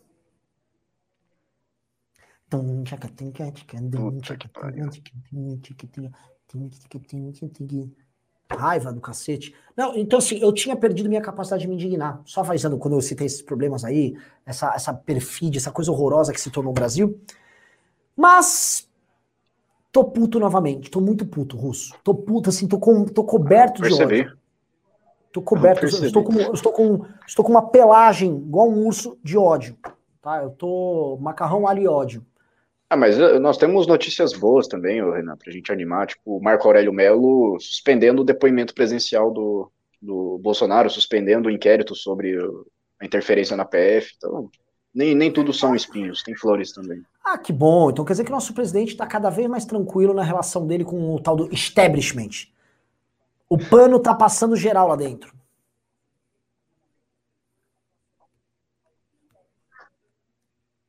Hum? Russo, cadê os pimbas? Eu tô tentando aqui, cara. Você tá, você tá meio, com uma cara meio atônita, o russo tá meio mal, tá, tipo, olhando lá e tal. Né? Não, a internet fala... também não ajuda, né? Então, eu vou, então, chamar tá, alguém. Então vai procurando pimba, chama alguém, pede pra te ajudar. Deixa eu, deixa eu botar aqui, ó. Enquanto isso eu fico aqui na tela cheia. Pessoal, é o seguinte, tá? É, é foda essa situação. Não per... Esse recado que eu deixo para vocês é um recado bem importante. Não perca a capacidade de se indignar. Não perca. E uma da, assim, eu entendo assim, atingir a gente, eu acho que assim, não, não que a gente represente indignação de ninguém, não, não propõe, não tem essa pretensão ridícula, não. Mas, de certa forma, atingir a gente, atingir também as pessoas, em certa medida. E as pessoas baixaram um pouco o espírito, perderam um pouco da energia. Não percam essa energia, tá? Tem um governo de farsantes com uma oposição de farsantes. Ah, mas podemos voltar para. Olha, eu prefiro ser minoritário com as pessoas certas para construir tudo desde o alicerce certinho do que ser majoritário com retardado. Tá? Chega! Não vamos se aliar com retardado. Já basta no período do surgimento da direita agora, no Brasil, nos últimos anos, a gente ter, não ter falado as coisas que deveríamos falar sobre pessoas do campo da direita. Agora estão clamando assim: se você, você não é razoável se o padre do MST não tiver com você. Né? Você, não é razo, você não é razoável. Já assim, oh, você não quer debater com o stalinista, meu irmão? Você não quer, você não quer estar tá junto, discutir sociedade aqui com um cara que defende uns gulag aqui, uns gulag ali? Leves exageros, acontece, mano. Não, não, vai, o Melete vai quebrar ovo. Né? Chega, não vai rolar, não vai rolar. Tá? Não vai rolar. A esquerda quer voltar para o poder sem fazer autocrítica. A esquerda quer retornar para o debate faceira. Lula roubou, deixa isso para lá. Vamos, vamos cancelar aí as cagadas do Lula. Lula fez nada. Lula foi, foi alvo aí de, de, de uma operação aí errada aí. Tadinho do Lula. Esquerda tá de volta tá? E não faz autocrítica e acha que vai gritar e querer falar grosso todo mundo. Vão se fuder. Vão se fuder. Vocês da esquerda que acham que vão ficar apontando, vão apontar o dedo pra mãe de vocês. Não, ninguém. Eu, eu vi esses dias gente apontando o dedo pro MBL para defender esse padre que faz apologia da porra da Cracolândia e que quer manter aquela Cracolândia de pé. Que não quer solução naquela merda. Tá? que é defendido pela Craco, a Craco resiste. A Craco resiste. Não vamos tomar dedo na cara dessa gente. Não aceite. Não aceite. Aqui o Daniel Calliope mandou: Brasil é Telex Free da enganação. Começa com o Paulo Guedes encantando os traders, topo, passa pela eterna social-democracia paulista, meio, e finaliza com Lula, Bolsonaro e suas bolsas existencialistas. Consegui. Maravilhoso. Maravilhoso. Daniel Calliope, lembrando que Calliope é sal, eu acho que em, em, sei lá, na língua que os indianos falam hoje. Não sei o nome dela. Manda, Russo. Leia os pimbas, tem pimba hoje. Vamos lá, vamos lá. Tem bastante. O Alan Bouri mandou 5 reais e falou: a carteira tá curta, mas segue o pimba e não reclama, não. Valdemort, Valdemort vai ganhar para prefeito até, até pedir emprego para ele. Quem é? Quem é Valdemort? O Covas? Ah, tá. Não vai, não. É... É, Luna de Brits mandou 5 reais e falou: quem cuidava da sucata era a Regina Duarte naquela novela, Arthur e Mitão. Bem lembrado, é, Rainha da Sucata.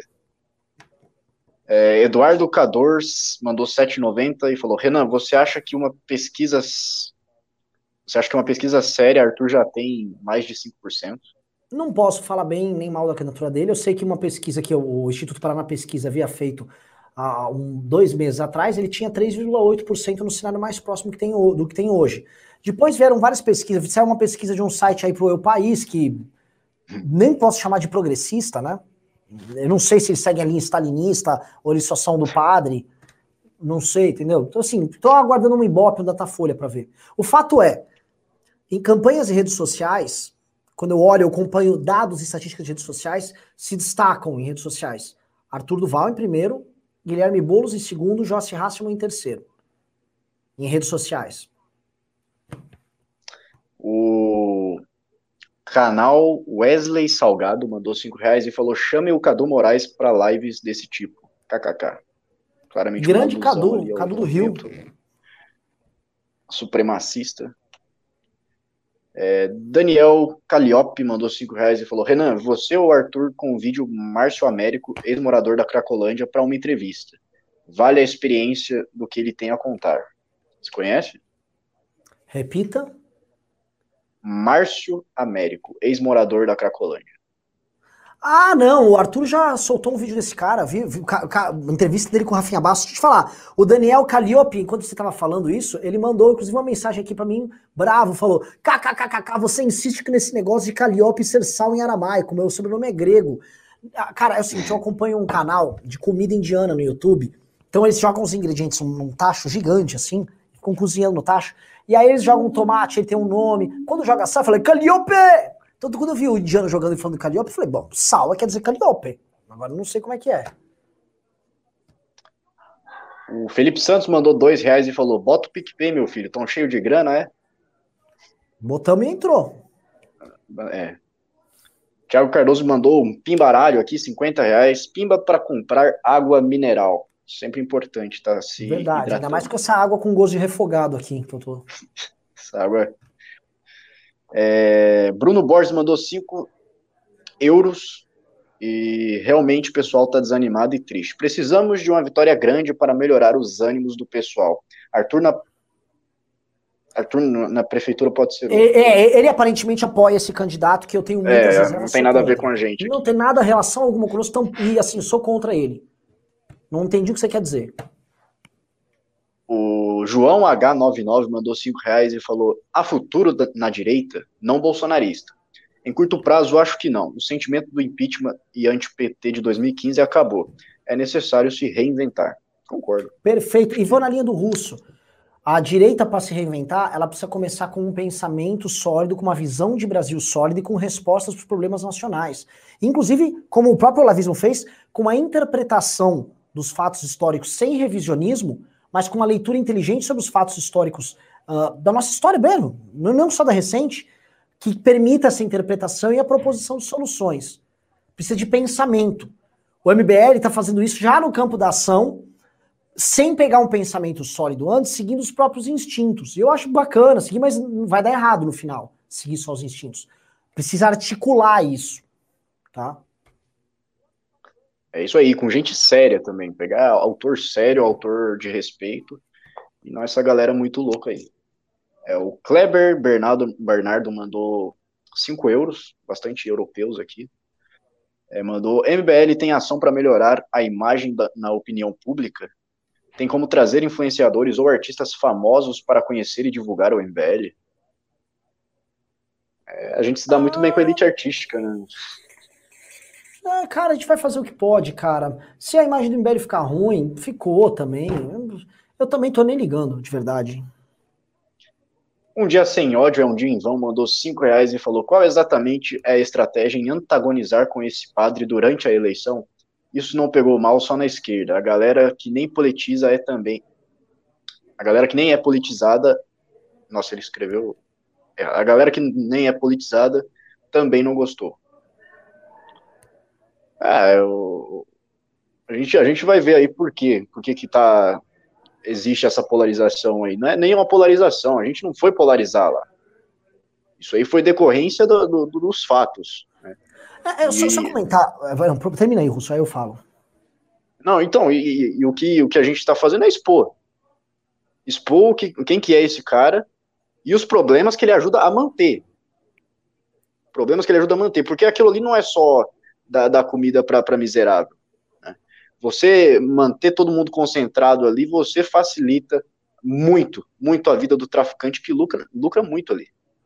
Lucra muito. Então, é, quem, quando a gente parte para esse tipo de, de combate, é, a gente está já pensando é, todo, todo, toda a visão mais holística daquela realidade, porque a gente não, não, não dá passo, passo em falso assim também. Eu acho que logo nós vamos entender melhor isso aí, né, Renan? Sim. É, você não ia falar nada sobre isso? Não. Tá, um dia. Um dia sem ódio, um dia Vão mandou mais cinco reais e falou: e não me entenda mal, vou votar no, no ar, votar naquele candidato lá e serei um dos principais beneficiados pelas propostas dele aqui no centro. Só não entendo a estratégia mesmo. Ah, tá vendo a estratégia de polarizar, de polarizar com o padre? Veja só. O Arthur não foi polarizar com o padre. Eu estou falando aqui jornalisticamente, tá? Eu estou reportando a, a sequência dos fatos. O Arthur tem uma proposta clara para o centro de São Paulo, eu, como amigo dele, sem relação alguma com a MBL, eu conversei muito sobre isso e eu sempre soube que essa era uma pauta urbanística central na discussão.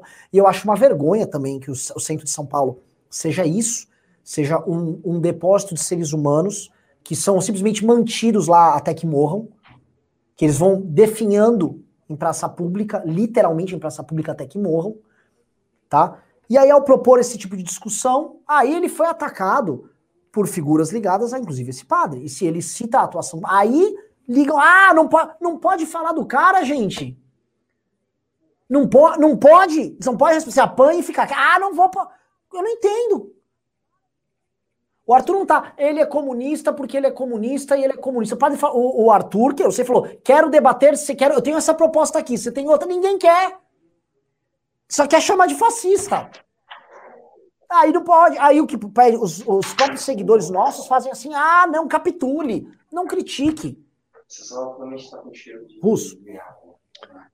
Vamos lá, o Yara Jimenez mandou 20 reais e falou: Esse governo fez a direita ficar associada a uma imagem péssima. Vamos caber novamente numa Kombi? Já estamos cabendo numa Kombi. É, a Kombi, a Kombi do MBL, né? O João H99 mandou mais 5 reais e falou: o movimento evoluiu bastante, não gostava de vocês em 2017. Era uma linha rasa que colaborava com uma polarização sem nexo. Cresceram com a mudança. E aí, você acha que realmente. Eu acho o seguinte: a, a, nós nunca fomos burros e toscos, tá? Nós fomos muito descuidados em 2017, nesse ano dele. 2014, 15, 16, nosso trabalho foi brilhante. Quem assistiu o documentário Não Vai Ter Golpe, quem é que teve a maturidade de fazer articulação política como nós fizemos? Eram garotos, cara. O Kim tinha 19, 20 anos, debatendo e articulando uma frente com senador, gente com 70, 80 anos. Quem, nessa idade, eu era um dos mais velhos, com 32, 33 anos, quem nessa idade era capaz de fazer isso? Ah, ah não era raso. Não era, ninguém era raso, a gente fez cagada mesmo, é diferente.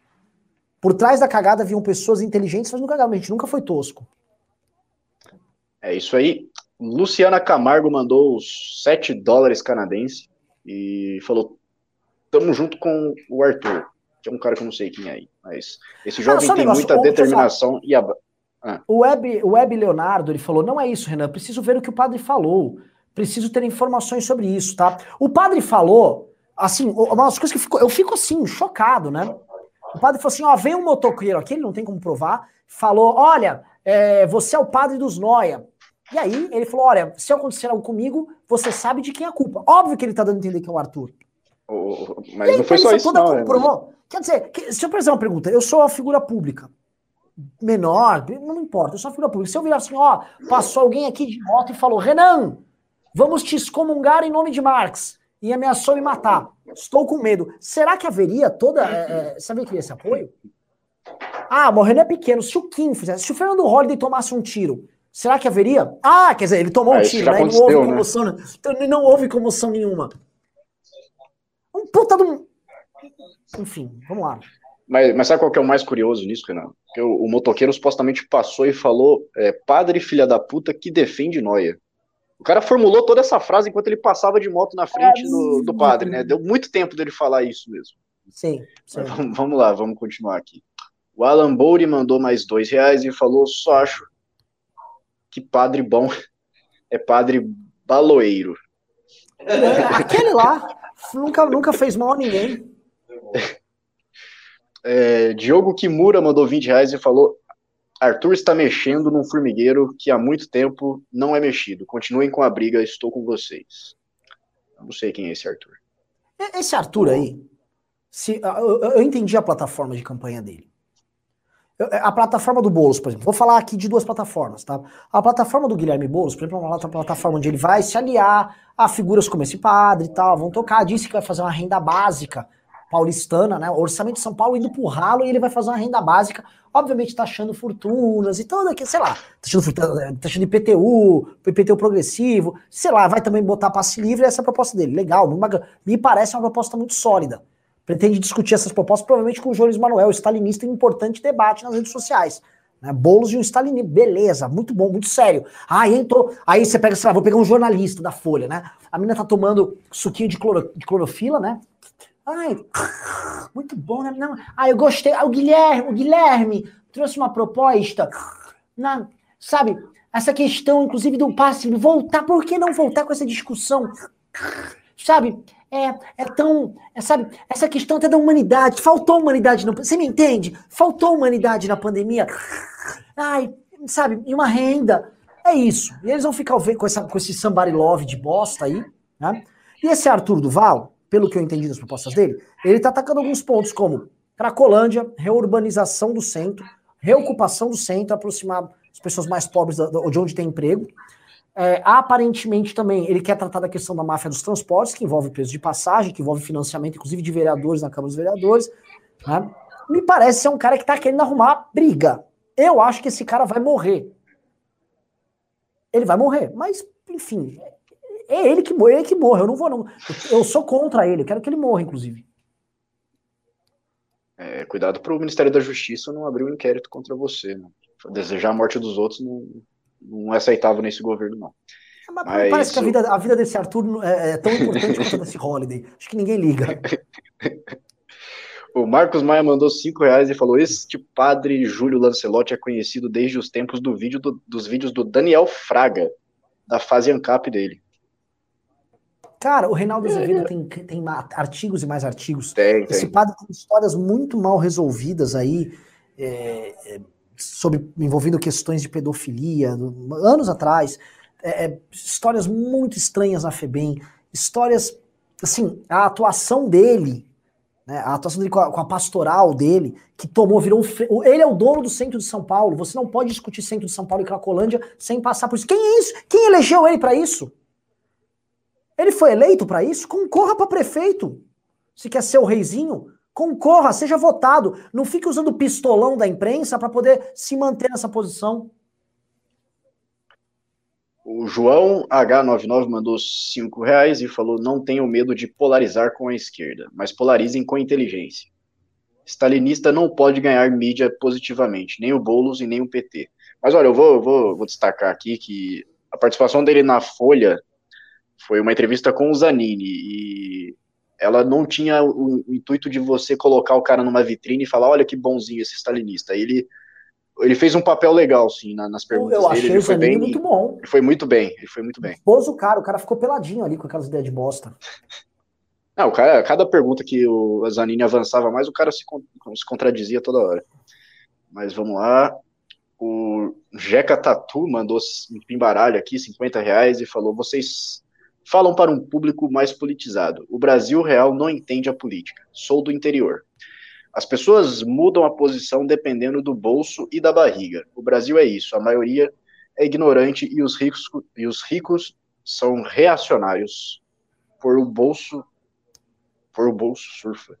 Não entendi essa última parte, mas é, é, é um pouco isso mesmo. É o que eu estava falando, que a, a popularidade do, dos presidentes elas mexem de acordo com a economia. Então, pelo que a gente está analisando aqui, a, a mudança no quadro de aprovação do Bolsonaro provavelmente vai acontecer nos próximos meses. O Glauco Castanheira mandou cinco reais e falou: Boa noite, como vão? Sou principiante, acabei de me filiar ao MBL. Então, seja muito bem-vindo ao MBL aí. Gostamos muito, muito da sua inscrição. É... Isadora S. Miranda mandou cinco reais e falou: parece que a esquerda só se levanta para bater no Bolsonaro quando fere alguma pauta politicamente correta. Quase impossível de se aprofundar em outros temas. É, o Draxis32 mandou 10 reais e falou: Padre Júlio fuma um lote. É mais uma, mais uma figura abjeta colocada lá por uma mídia porca e um sistema aparelhado por federais ridículos. É, essa, o Draxis é muito bom. O Leandro Gavinier mandou um pimbaralho 50 reais e falou: Jones Manuel, guru de esquerda, é lucro para a direita. É um radical com muitas contradições. Será? Eu já deixo essa pergunta. Eu não sei. Tem, um, tem uma A galera direita- de esquerda que, que, que não tá gostando dele porque tá falando que vai dar munição pra, es- pra direita. Mas É, eu posso não falar? sei. O Olavo deu munição para a esquerda, ele tá dando hoje que eles chegaram no poder. Mas na oposição, o discurso radical abriu espaço para um monte de gente bizarra aparecer. É Paulo Cogos. O radical, ele não, é- não é aquele assim, ah, ele vem com um discurso caricato e atrapalha. Não, ele abre espaço, ele naturaliza. Tipo assim, o discurso da Tabata é considerado um discurso de centro hoje, sendo que ela vota de forma extremamente arcaica do ponto de vista econômico, bem uma, uma esquerda velha, e o, o- vota a favor de privilégios, por exemplo. E o Jones Manuel tá tornando tudo, ele tá abrindo a janela de Overton. É, porque não tem um debate, é o que eu falei. É, o- Por que, que o olavismo tá assim? Porque não debate. É massacre cultural. Vamos lá, Rodrigo Basso mandou 10 reais e falou: vocês assistiram a entrevista do Boulos no Flow? Ele ganhou muitos pontos lá. O Rodrigo Bassa é o nosso grande amigo Rodrigão. Não sei. Olha, é, é, eu sei que o, o- ele, foi, ele foi. O Flow, né? Eu não vou elogiar o Boulos aqui, né, que eu posso tomar multa eleitoral, porque eu sou, eu claramente, eu, Renan, nutro muita simpatia pela candidatura Guil- Guilherme Boulos. Eu e a turma que toma suco de clorofila.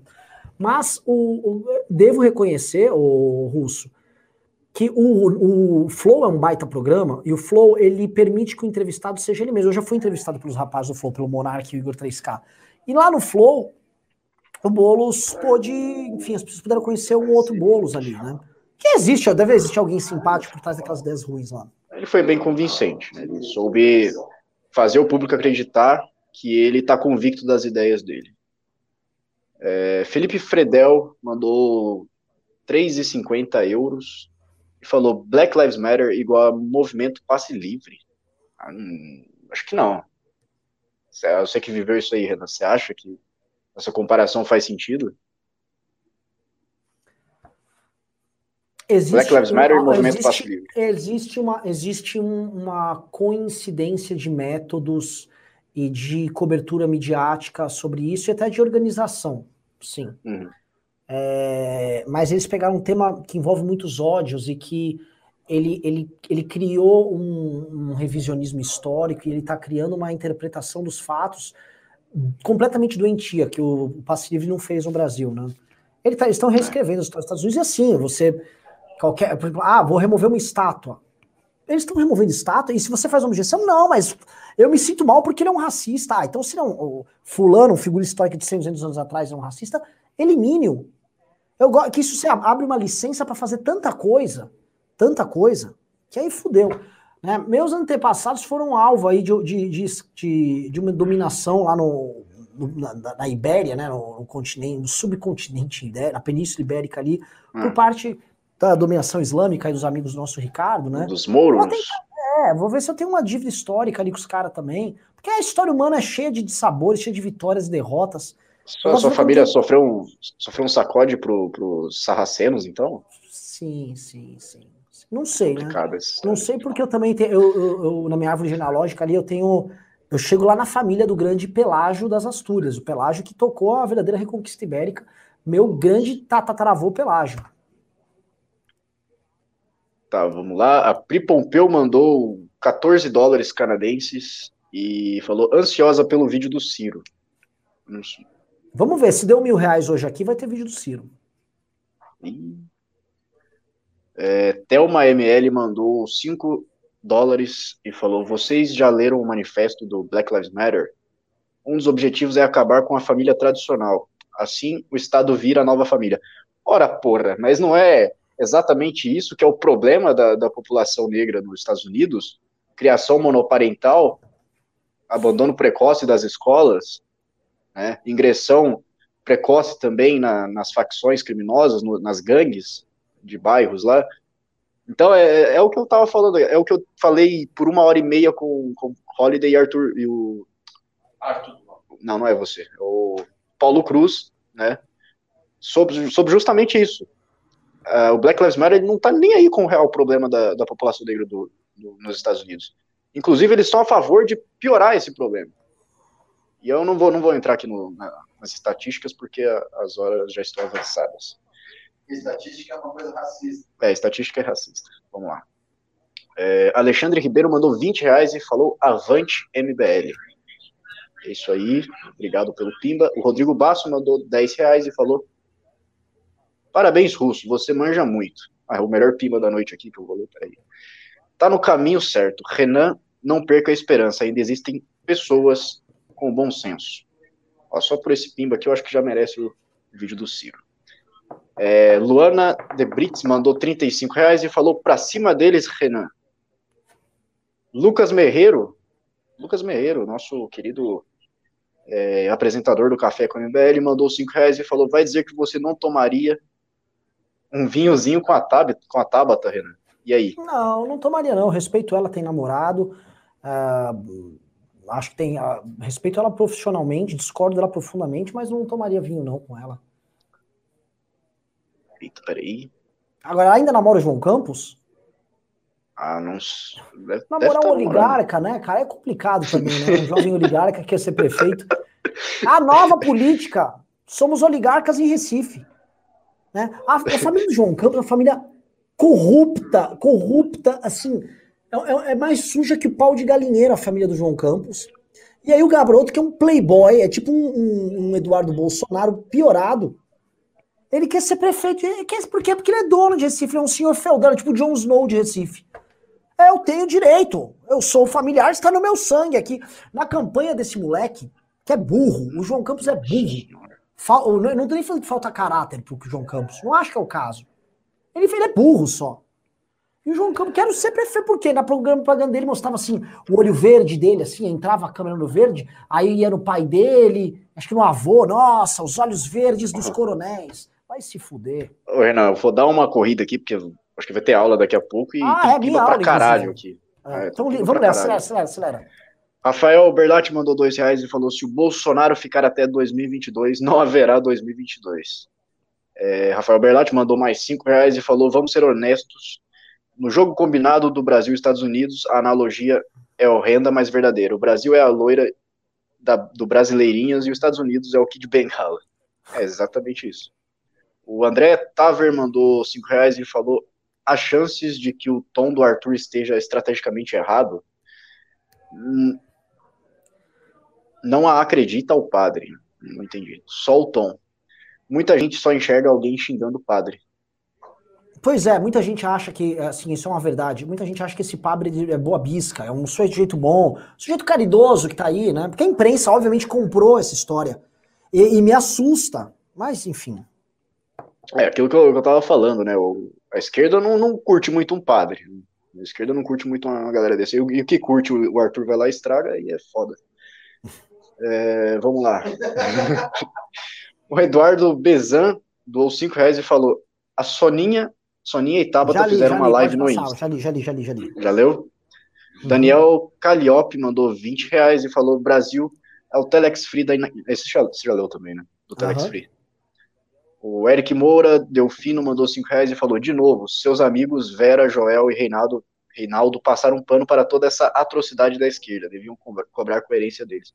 Não, Reinaldo não. Reinaldo é um dos caras que está criticando os Gizek lá há muito tempo, que, são, que é a base desses, desses caras que pensam em hoje. Olha, vocês podem não. A pessoa pode não gostar do Reinaldo Azevedo. Você pode discordar do Reinaldo Azevedo. Agora, é um dos caras mais capazes e não fogem de, de, de discussão. Fato, ele não foge de debate. Exato. É, Leonardo Lazara, Lazzarini mandou 5 reais e falou: sou programador, manjo de inteligência artificial e ciência de dados. Quero ajudar o MBL de alguma forma. Como posso fazer? Um abraço. Manda uma mensagem para mim agora no Instagram, Renan Santos MBL. Se morar em São Paulo, já vem aqui no nosso escritório. É, manda aí. Manda aí que o. Interessaram aqui. Falar com o Pedro também. Que é é, Azura mandou 10 reais. Uma das coisas que tem irritado ultimamente é o fato de ver muitos liberais abaixando a cabeça para a esquerda. Sério, Renan. É um monte de liberal idiotão implorando por simpatia da esquerda. I rest my case. Próximo. É, Denis Duff mandou 5 reais e falou: o MBL precisa começar a fazer campanha para 2022. É, e um cara aí, um cara um inominável, precisa focar no comércio do centro é o único jeito, fora o marketing digital. Melhor não comentar essa. O Gabriel Filete mandou 10 reais. Eu vi o Twitter do MST homenageando esse padre e no post ele estava segurando uma bandeira do MST dentro da igreja com roupa eclesiástica. Tudo esse normal. padre é uma, é um hipócrita que defende movimentos violentos. O padre é Lula livre, gente. Esse padre, esse padre é, é, é, é Black Bloc. Peguem ele falando sobre Jesus Cristo e Black Bloc. Peguem ele falando sobre Cracolândia. Esse cara é uma figura abjeta. Esse padre é nojento. A galera tá defendendo Lula isso. Ah, eu, mas eu não me surpreendo. É a galera que defende stalinista. Lógico que vão achar esse cara normal. Esse cara é até light. Esse cara talvez te mande pro Gulag. O outro manda. Normal ele visitar o Lula na cadeia e trazer a mensagem do Lula para os moradores de rua, né? Lógico. É, Glauco. o Glauco Castanheira mandou 5 reais, depois ele mandou mais 5 reais e não falou nada em nenhum dos dois. E depois mandou mais 5 reais e também não falou nada. É, o, o, Marcos Paulo da Silva mandou dois reais e falou padre mais balão, mais bia, biafra, igual voar, voar, subir, subir. Nossa, Meme, assim, isso é um meme brasileiro antigo. É, é. O Leandro Collor mandou 5 reais. Caraca, o maluco é o padre do Sin City. Não conheço. Mas muito obrigado vamos pelo acelerar, Pimba. Vamos acelerar. Janaína mandou Janaína mandou 10,90 e falou o que fazer com o Rio de Janeiro. Essa é uma resposta um pouco difícil para a gente. Isso, nós aqui. temos piadas muito boas no mercado disponíveis aí sobre questões de, vamos dizer, de desaparecimento territorial ou construção de estacionamentos. Russo, Oi. É o cara da... Oi, peraí. Eu acho que ele vai mandar mensagem pro Remo. Ele vai me mandar no Instagram aí a mensagem. Já, ah, já, já, já. Eu tô vazando no áudio? Tá. Tá. O, o pessoal, o, o Gabriel Filete mandou. O Gabriel Filete mandou 5 reais e falou: Pessoal, fala W Arthur tem que, tem que mudar de postura, mas ele sempre foi assim há anos. É, se mudasse de repente, não estaria sendo coerente. Não sei, eu não gosto desse Arthur. O Glauco Castanheira mandou 10 reais. Sou profundamente contrário à campanha dele também. Há 5 minutos aqui já. O Glauco Castanheira mandou 10 reais e falou: Sou novo aqui. Vocês estão subestimando muito o poder de vocês. Troquei umas palavras com o Kim ontem. Por telefone, disse ele. Depois a gente conversa por telefone, disse ele novamente. Ah, eu também falei com o Glauco Castanheira por telefone ontem. Inclusive, ele comprou o curso Eleição 100 Milhão, que eu e o Kim estamos ensinando as pessoas como ganhar eleições sem torrar, torrar dinheiro. Boa. O, o Glauco Castanheira mandou mais 5 reais, você falou, vocês estão subestimando o poder de vocês. Aí depois ele mandou mais 5 reais, mais 5 reais, mais 5 reais. E tá tendo gritaria aqui no escritório. É, o, o, Rafael Berlatti mandou 5 reais e falou: talvez se esse padre fosse carioca, ele se aliasse desde cedo ao garotinho. Badunts. Nossa, velho. Nossa, velho. Sempre lembrando, pessoal, que olha só quem tá nos assistindo aí, se você é um cara que quer nos acusar de alguma coisa, nós estamos lendo mensagens que as pessoas mandam como super chat aqui, tá? Ah, é. é... O Rafael Berlatti mandou mais 5 reais. Um dia normal. um dia normal de padre na Cracolândia. Meus amigos, devemos ser gentis um, um com os outros, ao invés de tacarmos pedra nos nossos inimigos. Devemos fumá-la. Esse Rafael é um bom, um bom humorista. O Felipe Antônio Vieira mandou 5 reais e falou: Não, não posso falar isso. Já estou. Não, também não posso falar isso. Aí tá, ele tá falando de um cara inominável aí. É, não posso falar desse cara aí. Mas podem mandar pimba sobre ele. É. O Gal Castanheira mandou mais. Castanheira mandou mais 5 reais. Falou: Não entendo informática, mas troquei umas palavras por telefone, disse ele, com o Sr. Kim nas aulas dele ontem. Preciso falar meu nome, não. Precisa falar meu nome, não. Ah. Não sei, a gente tem esse costume de falar o nome da pessoa quando a gente lê o livro. O, o Thiago Sorrilha mandou 10 reais e falou: Arthur. Nossa, Arthur tem que acertar, acertar o tom, xingar e se exaltar atrapalha a imagem dele. Porque muita gente ainda não conheceu ele, não sabe que não sabem que são os hormônios. Ele é no... Não, não posso ler isso aqui também. Mas... Tudo bem, próximo Pimba, vamos lá. Acho que acabou. Acabou, e avisando aqui, recebi mais um belo PicPay do. do olha, teve vários, hein? O Marco Leone mandou 5,86, o Murilo Gold mandou 10, o Magno Camelo mandou 10 e o Marcos Suchek já mandou 50, tá? Olha, vamos dar por encerrado esse programa, Russo? Esse, adorei fazer o programa com você. Russo, você é um bom cara pra subir. Você gostou? Pra... Porra, Tô gostando, assim. Você é bom, cara. Tô feliz. É, mas eu, eu, não sei, eu tô acostumado com a audiência alta do café, aqui tá meio baixo. Entendi. Não, tudo bem. Mas, cara, assim, pra mim é uma honra estar com você. Eu tô aqui pra aprender. Pô, obrigado, cara. Fechou? Galera, muito obrigado pelos pimbas, ó. Quando vem, tem um dia que, sabe, tem pimba, galera animada, aí eu vou, eu vou voltar amanhã, vou voltar animado. Chegou, ô, Renan. Oi? Chegou mais um aqui, ó. Um abraço pro Pedro Deiro. Foi o Marcos Maia que mandou aqui dois reais. Abraço, Marcos. É? Ó, o Pedro Deiro aí. Sumido aí, né? Não fez o café comigo até hoje. Não mesmo. Nossa, entrou mais. O Gabriel Filete mandou cinco reais. Façam uma propaganda do curso em vídeo. Fica a dica. O, o Rafael, Rafael Afonso.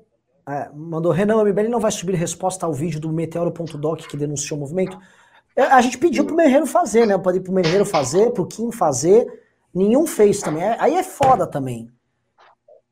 O Ra... é, é porque eu, também eu acho que é o, os argumentos que eles usaram. Eu, é que é muito vazio.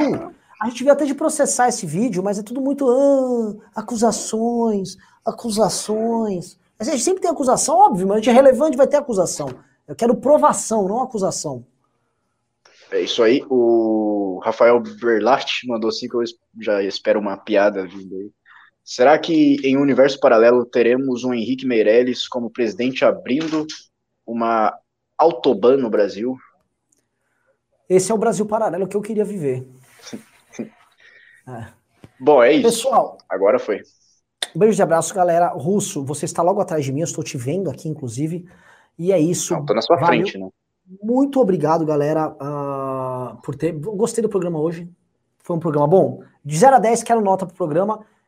Quero, mandem a nota aí, quero ver. Quero, mandem a nota, quero nota. De 0 a 10 aí, vamos ver se a galera gostou. E outra coisa, tá? Pessoal, só fazendo um merchan aqui, eu lancei com o Kim um curso sobre como ganhar a eleição sem gastar milhão. Chama Eleição Sem Milhão, tá? Quem quiser, o tal, tá os vídeos no canal do Kim, tem as lives lá tal. Se inscrevam lá no site disso aí. A gente abriu umas vagas, abriu Ontem foram umas 150 vagas que abriu. A gente montou uma equipe para ajudar, mas se quiser, tem assim, tá do caralho o curso. É, você não paga, é, é dois pau. Para quem é candidato não é nada, porque vai fazer a pessoa economizar mesmo. Pode dividir em várias vezes. Comprem aí, porque é bom pra caralho. É bom mesmo, é coisa boa. Obviamente a gente vai selecionar, porque vai, um monte de gente vai, nem sabe. Porque assim, o cara vai lá e manda, ah, eu quero participar, mas o cara tá com português ruim, tá confuso. A gente prefere que esse cara não compre o curso, que ele vai gastar dinheiro à toa. Agora, gente tá bem encaminhada, boa e inteligente, vale. Beleza? Boa. Valeu, Russão. Um abraço. Valeu. Fui. Até mais.